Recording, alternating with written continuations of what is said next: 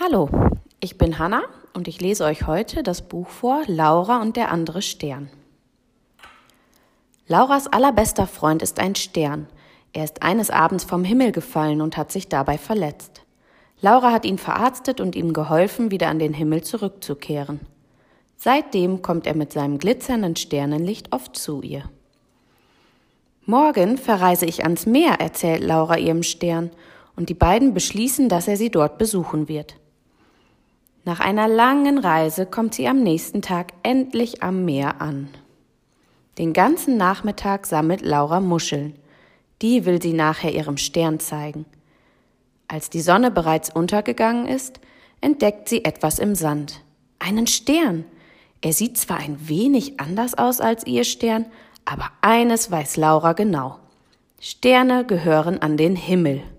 Keine Angst, sagt sie, ich helfe dir wieder nach Hause zurückzukommen. Es dauert eine ganze Weile, bis sie gefunden hat, was sie dafür braucht. Laura ist gerade dabei, einen Luftballon an den kleinen Stern zu binden, als ihr Stern vom Himmel zu ihr herunterschwebt. Da bist du ja, freut sie sich.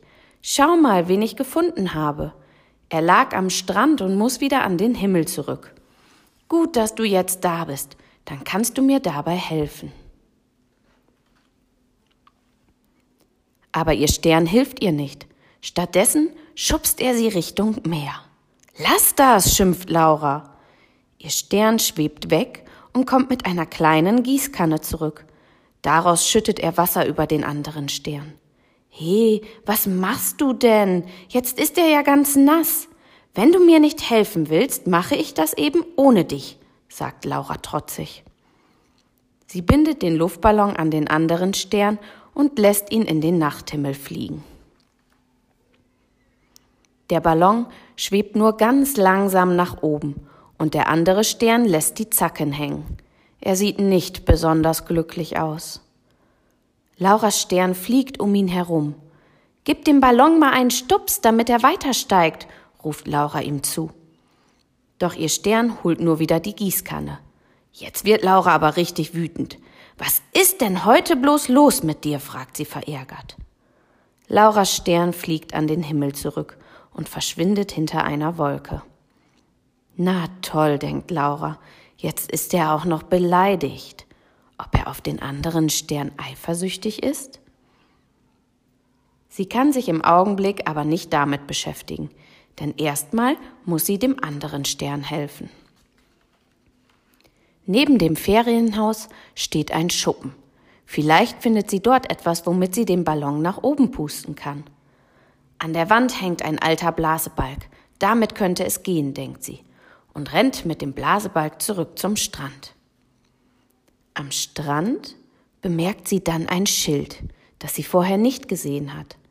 Darauf sind alle möglichen Wassertiere abgebildet. Laura betrachtet das Bild und erschrickt.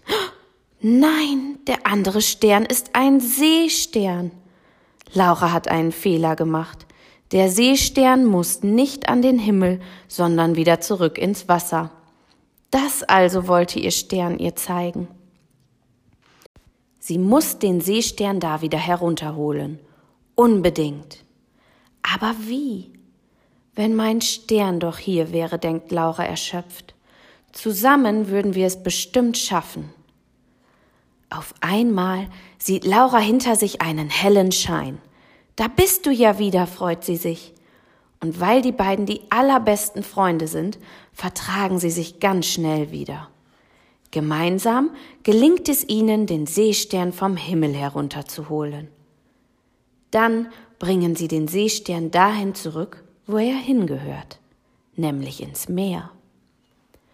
Pass gut auf dich auf, sagt Laura, als sie den Seestern ins Wasser gleiten lässt. Später, als Laura sich von ihrem Stern verabschiedet hat, schaut sie aufs Meer hinaus.